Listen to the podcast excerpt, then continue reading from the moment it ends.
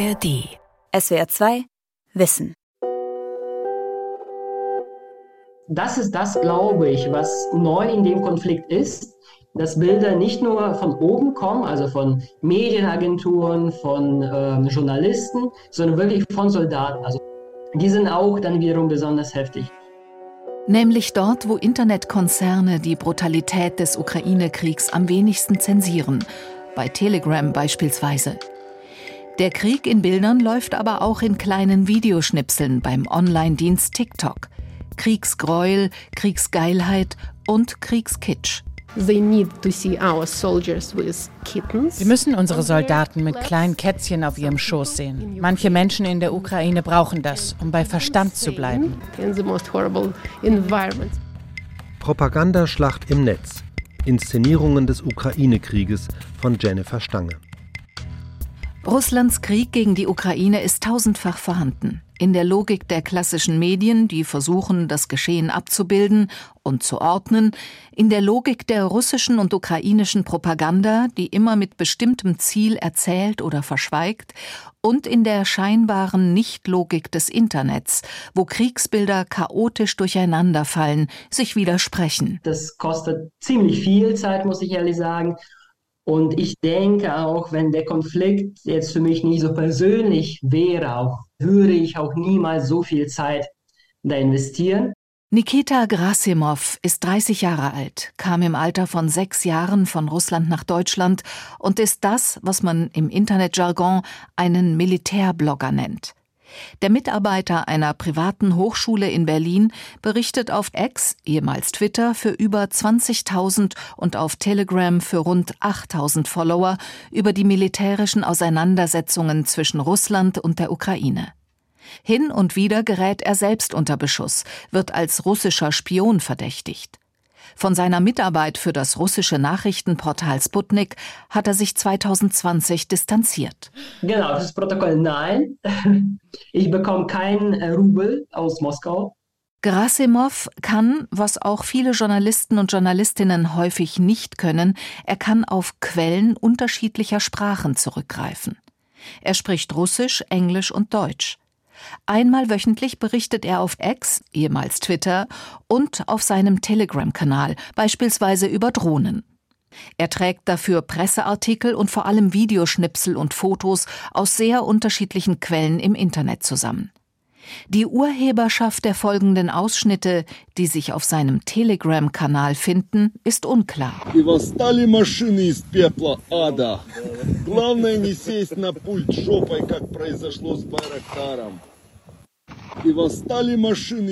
Der Mann, der hier spricht, ist nicht im Bild. Stattdessen ein olivgrünes Gefährt, das aussieht wie ein Minitraktor, mittig offenbar eine Maschinenpistole montiert und hinten auf einem Stab eine Kamera, wahrscheinlich. Die russische Variante einer Landdrohne.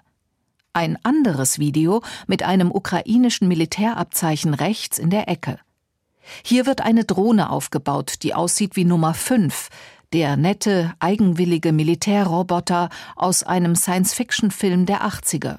Niedlich. Also ich versuche meine Threads wirklich so zu organisieren, sage ich jetzt mal, dass ähm, der erste Teil rein deskriptiv die äh, operative Lage beschreibt. Das ist die Frontlinie und so weiter. Und der zweite Teil dann ein bisschen sich dem Politischen widmet, wer hat was gesagt, wie wurde es bewertet und so weiter. Neben technischen Details zeigt Grasimov gelegentlich geografische Karten, die den Frontverlauf illustrieren, aus unterschiedlichen militärischen Quellen oder hauptsächlich der amerikanischen Presse wie New York Times oder Washington Post. Dieses rein deskriptive fehlt mir persönlich ein bisschen in deutschen äh, Mainstream-Medien. Das rein deskriptive, das bloß beschreibende gibt es nie. Jede Motivwahl unterschlägt notwendigerweise, was rechts und links ist, um verdauliches, erzählbares zu schaffen. Das ist Krasimov auch klar. Er kritisiert, dass deutsche Publikationen weniger über militärische Debatten berichten würden, Krieg weniger explizit zeigen als beispielsweise im anglophonen Sprachraum und im Netz üblich. Bilder sind seit Mitte des 20. Jahrhunderts im Grunde schon seit der Nazizeit Teil der Kriegsführung. Der emeritierte Geschichtsprofessor Gerhard Paul gilt als einer der Begründer einer kritischen Geschichtsschreibung über Bilder. In der Wissenschaft Visual History genannt. Das Neue, der Pictorial Turn des modernen Krieges, bezeichnet die systematische Einbeziehung von Bildern, das können Fotografien, das können Filme, das können Plakate sein, in die Kriegsführung. Man sagt auch, die Bilder sind die vierte Waffengattung neben Heer, Luftwaffe und Marine geworden. Und das hat seit den Kriegen äh, auf dem Balkan und insbesondere auf der arabischen Halbinsel dazu geführt, dass man eine besondere Aufmerksamkeit äh, auf Bilder gelenkt hat. Bilder sind Macht, und wer die Macht über Bilder und Informationen hat, bedient den Krieg in den Köpfen.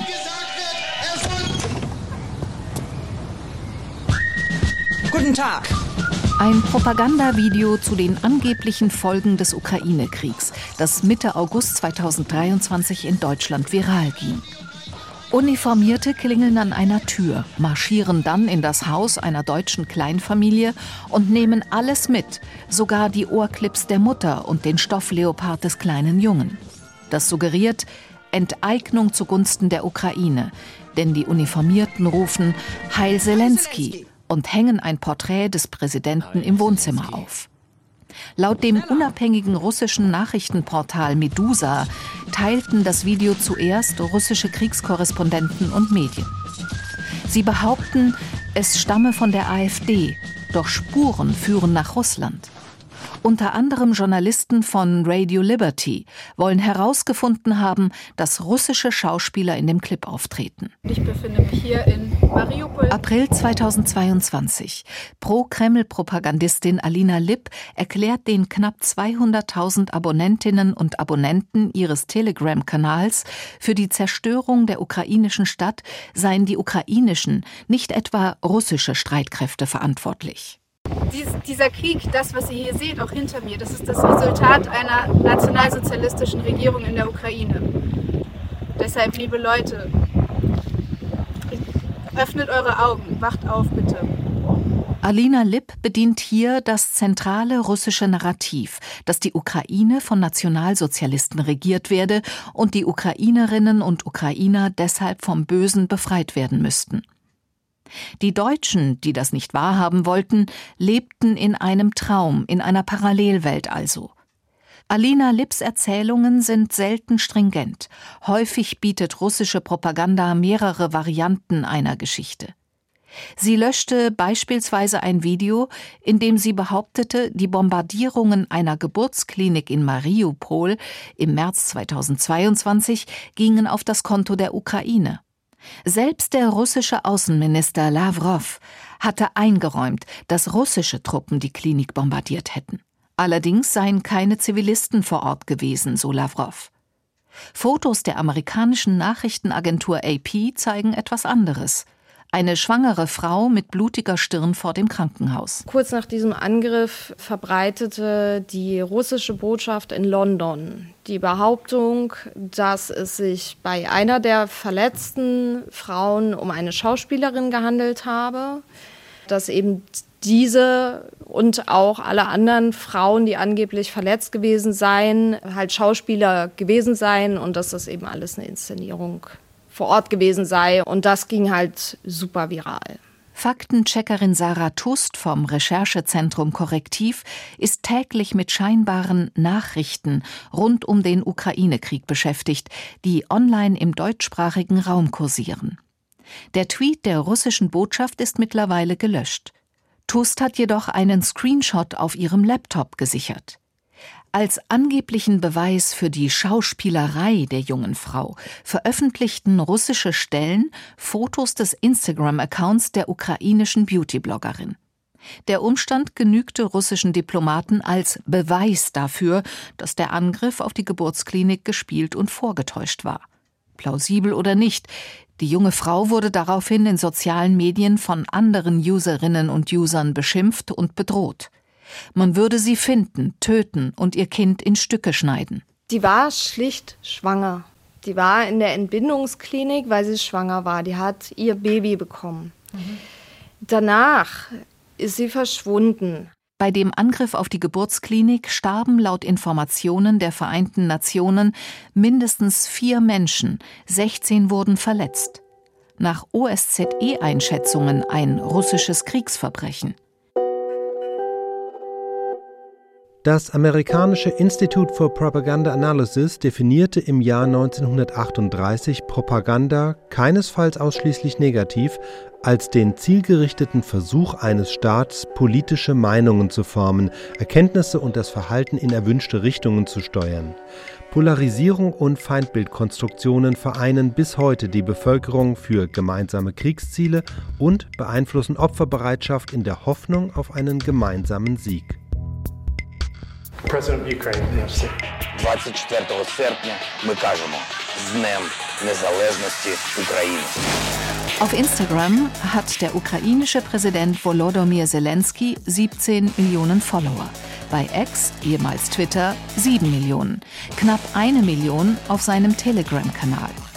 Wer in den sozialen Medien unterwegs ist, sieht ihn im Führungsstab, auf Gefechtsständen, in Krankenhäusern, sieht ihn Auszeichnungen verleihen an ukrainische Soldaten und Zivilisten. Wir sehen ihn in Videobotschaften, er schaut in die Kamera, spricht direkt zu den Usern an den Endgeräten, beinahe täglich auf Ukrainisch und Englisch. Wie kein anderer Staatsmann führt er seit der russischen Invasion einen hochemotionalen Krieg der Entschlossenheit, des Schmerzes, der Verzweiflung und der Zuversicht. Die Zeit zitierte im Februar 2023 einen Mitarbeiter des Kommunikationsstabs. Das Schlimmste wäre, wenn sich Zweifel verbreiteten, wenn Müdigkeit und Verzagtheit um sich griffen. Aufmerksamkeit und Mitgefühl in den Ländern des Westens sind für die Ukraine existenziell. Wie von offizieller Seite dafür gesorgt wird, ist beispiellos. Die Erfolge, die das überfallene Land im In- und Ausland erzielen konnte, sind ebenfalls beispiellos. Markante, eher undiplomatische Auftritte auf den großen internationalen Bühnen des Präsidenten Zelensky in olivgrünem T-Shirt und Outdoor-Schuhen haben dazu beigetragen. Selbst das ist Kriegspropaganda im weitesten Sinne. Bilder, auch drastische, sind wichtiger Teil davon, sagt der Historiker Professor Gerhard Paul. Die Ausstellung von Grausamkeit ist ganz real. Unsere Außenministerin in Butscha, die, die Straßen waren von Leichen bereits gereinigt, die waren weggeräumt und äh, man hat sie in eine Kirche geführt, in eine orthodoxe Kirche. Dort hat man 25 Staffeleien aufgestellt und auf diesen Staffeleien die in Anführungszeichen schmutzigsten Bilder dieses Angriffs in, in Butscha ihr präsentiert.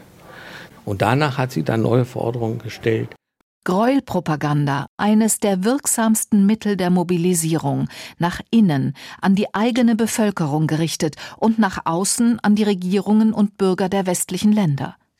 Historiker konnten nachweisen, dass Großbritannien schon während des Ersten Weltkriegs kalkuliert und wohldosiert Grausamkeiten seiner Feinde in der amerikanischen Öffentlichkeit platzierte, um die USA zum Kriegseintritt zu bewegen.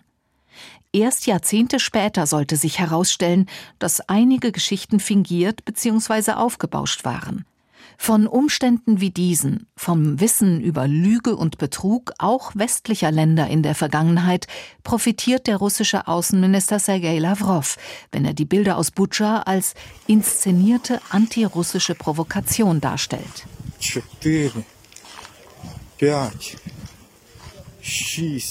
22. Dezember 2022.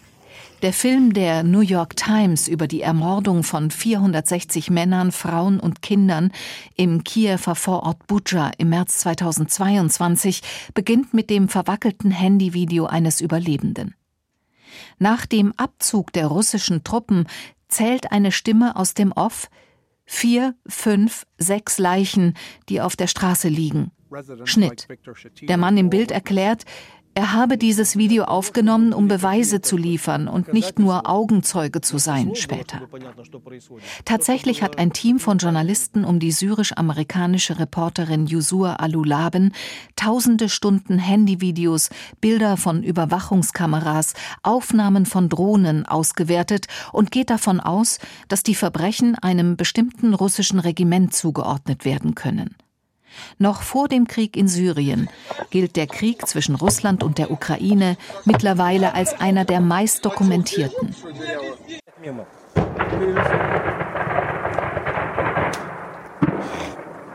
Die Monopolstellung klassischer Medien ist längst gebrochen. Der Krieg in Echtzeit ist seit der 24-Stunden-Berichterstattung amerikanischer Nachrichtensender ab den 1990er Jahren keine Sensation mehr.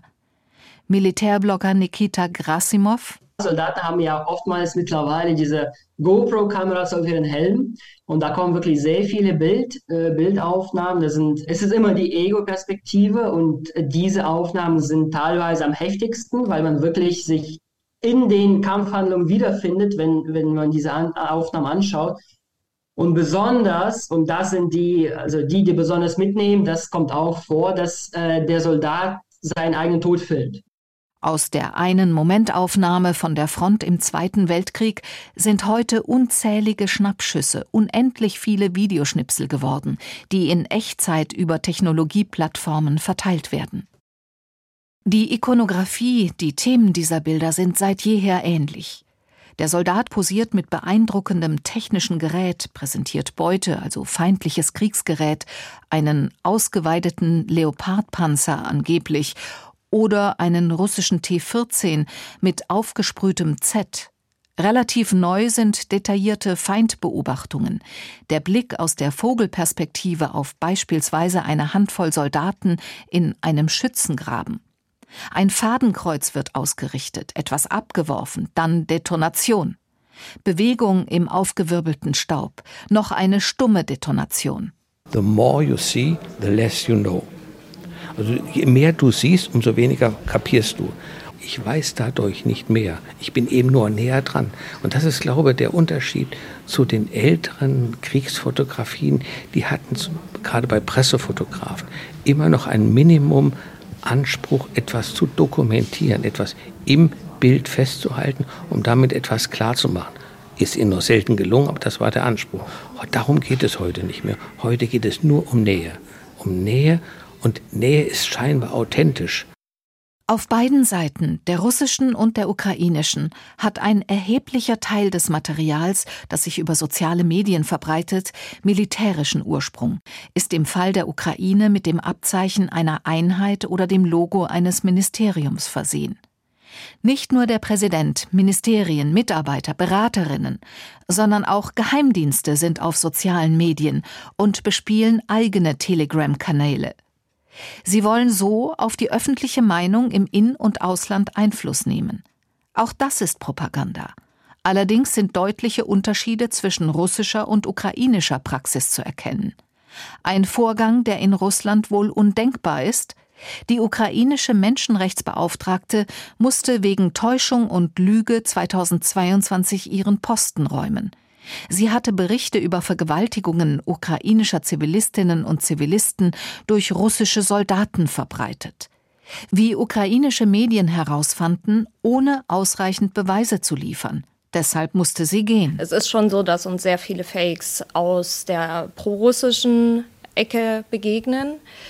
Dazu muss ich aber eben auch sagen, man weiß nie genau, wer hinter diesen Kanälen steckt.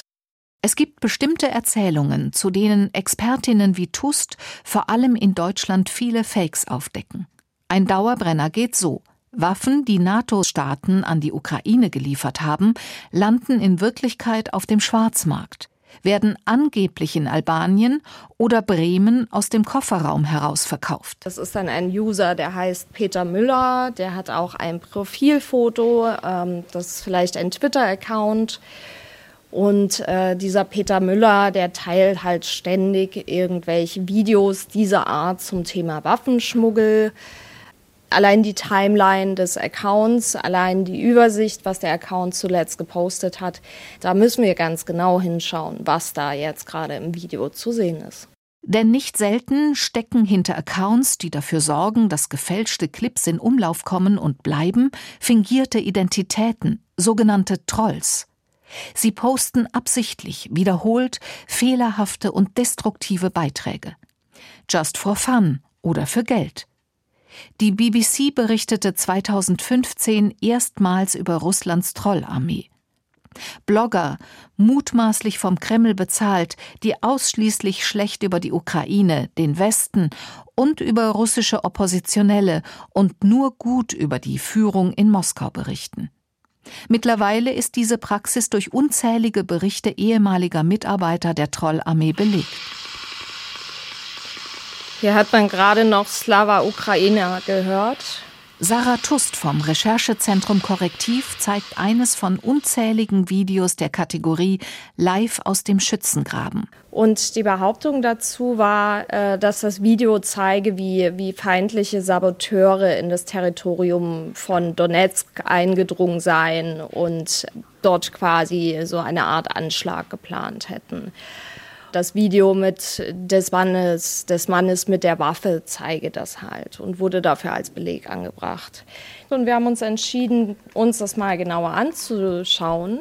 Aus den Daten, die ein Foto oder Video mitliefert, lassen sich Angaben wie Länge, Dateityp, Entstehungsdatum für gewöhnlich herauslesen.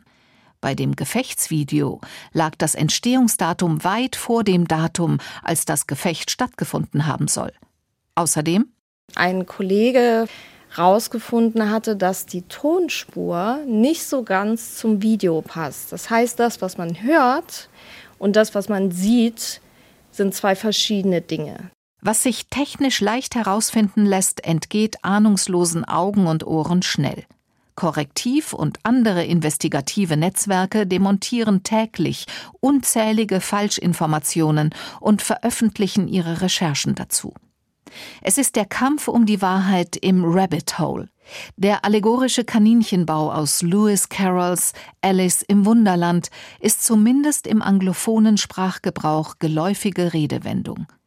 Sie meint alle harmlos gestarteten Suchen im Internet, die wie Alice obsessive Verfolgung des weißen Kaninchens in einer bizarren Welt enden zum Beispiel in einer Telegram-Gruppe mit einer Vorliebe für menschliche Überreste, zerfetzte Körper, Gliedmaßen, verwesende Innereien.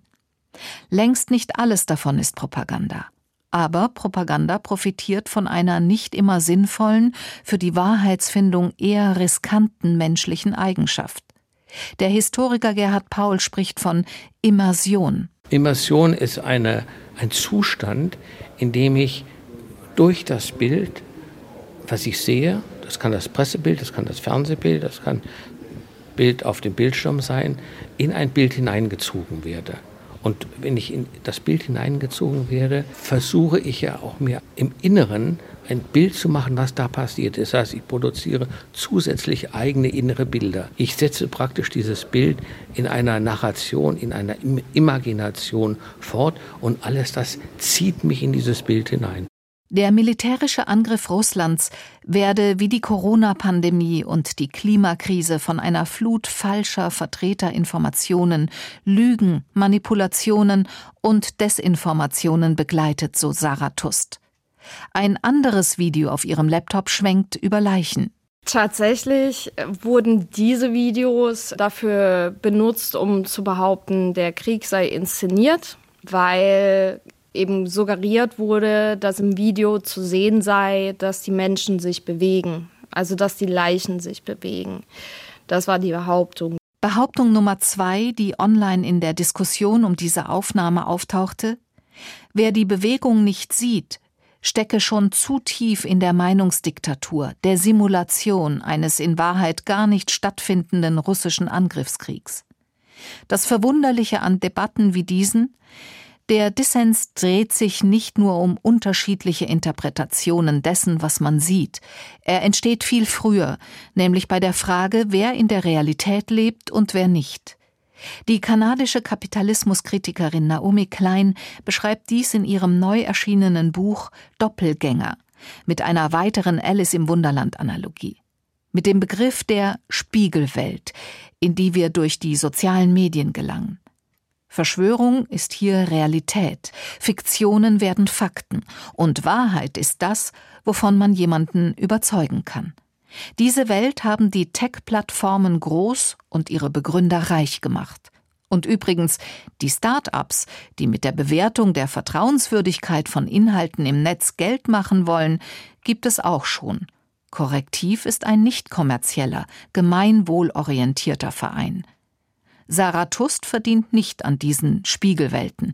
Sie kämpft für den Unterschied zwischen wahr und falsch. Es fühlt sich dann manchmal schon auch an wie dein eigener, dein eigener Krieg irgendwie, der jetzt gerade stattfindet in deiner eigenen kleinen Welt, auch wenn es halt nur digital ist. Digital für die Analystin, real für die zahllosen Opfer auf beiden Seiten. Der ukrainische Militärgeheimdienst übernahm im Juli die Verantwortung für die Ermordung eines russischen U-Boot-Offiziers, der den Abschuss von Marschflugkörpern auf ukrainische Städte befohlen haben soll. In russischen Medien wurde vermutet, dass der angebliche ehemalige Kommandant über seine Jogging-App geortet wurde. So macht dieser Krieg Nutzer und Nutzerinnen von mobilen Endgeräten und sozialen Medien zur Zielscheibe. Das sagt die kanadisch-ukrainische Medientheoretikerin Svetlana Matwijenko. Erstens zur Zielscheibe von russischer Desinformation, die global eingesetzt werde und immer passgenau für das jeweilige Land. Und zweitens in den umkämpften Regionen zum ganz realen Ziel militärischer Angriffe. Und das ist eine sehr wichtige Idee für mein Verständnis von Cyberwar. Man ist sichtbar als Ziel. Man ist sichtbar als, sagen wir mal, Generator von Datenpunkten, der sich irgendwo befindet. Und in diesem Krieg wissen wir auch, dass viele Drohnen oder Raketen auf bestimmte Datenpunkte und Konstellationen von Datenpunkten abzielen. Daten über Aktivitäten in sozialen Netzwerken sind in diesem Krieg wichtige Informationsquellen. Mit Hilfe von Netzwerkanalysen oder signalerfassender Aufklärung werden sie ausgewertet, so Matwijenko. Diese entstehenden Lagebilder seien Grundlage für Angriffe auf Militärs, Infrastruktur und auf Zivilisten. You are visible because you're a particular data subject and you're visible Sie sind ein Datensubjekt. Ihre Likes oder Klicks, Schlüsselwörter, die Sie verwenden oder sogar Technologien. Ihre Vorliebe für diese Plattform oder diese Art von iPhone, alles das schafft ein bestimmtes, ein maschinelles Bild von Ihnen.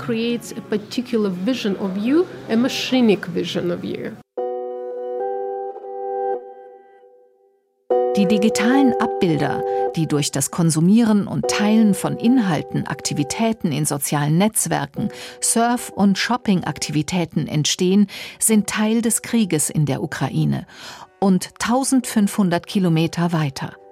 Alexander Titev stammt aus der Ukraine und arbeitet seit Jahren als Grundschullehrer in einem Leipziger Hort.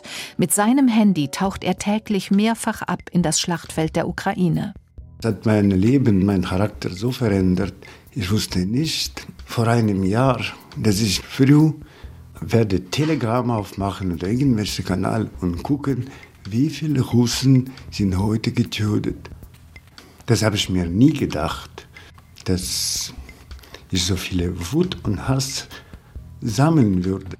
Die grausame Suggestivkraft der Bilder war und ist längst Teil bewaffneter Auseinandersetzungen, Teil von Propaganda und Teil unserer Gegenwart, in der wir Menschen beim Leiden und Sterben zusehen. SWR 2 Wissen Propagandaschlacht im Netz. Inszenierungen des Ukraine-Krieges. Autorin Jennifer Stange. Sprecherin Birgit Klaus. Redaktion und Regie Sonja Striegel. Und jetzt noch ein Hörtipp. Hallo, ich bin Marie Kilk. Und ich bin Fritz Espenlaub. Und wir machen zusammen den KI-Podcast. Und da geht es diese Woche um KI und Krieg. Wo findet in heutigen Kriegen schon überall KI statt und welche Rolle spielt sie? Und wir schauen uns an, was dabei alles schiefgehen kann. Also zum Beispiel sogenannte Flash Wars, wo Algorithmen in Sekundenschnelle gigantische Kriege auslösen könnten aber natürlich auch ein bisschen, was vielleicht gut sein könnte daran oder besser sein könnte in der Zukunft und wie wir das alles hinkriegen, das richtig zu regulieren. Spoiler Alert, es ist nicht einfach. Der KI-Podcast in der ARD-Audiothek und überall, wo es Podcasts gibt.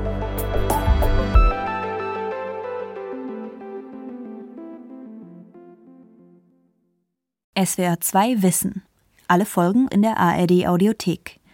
Manuskripte und weitere Informationen unter swr2wissen.de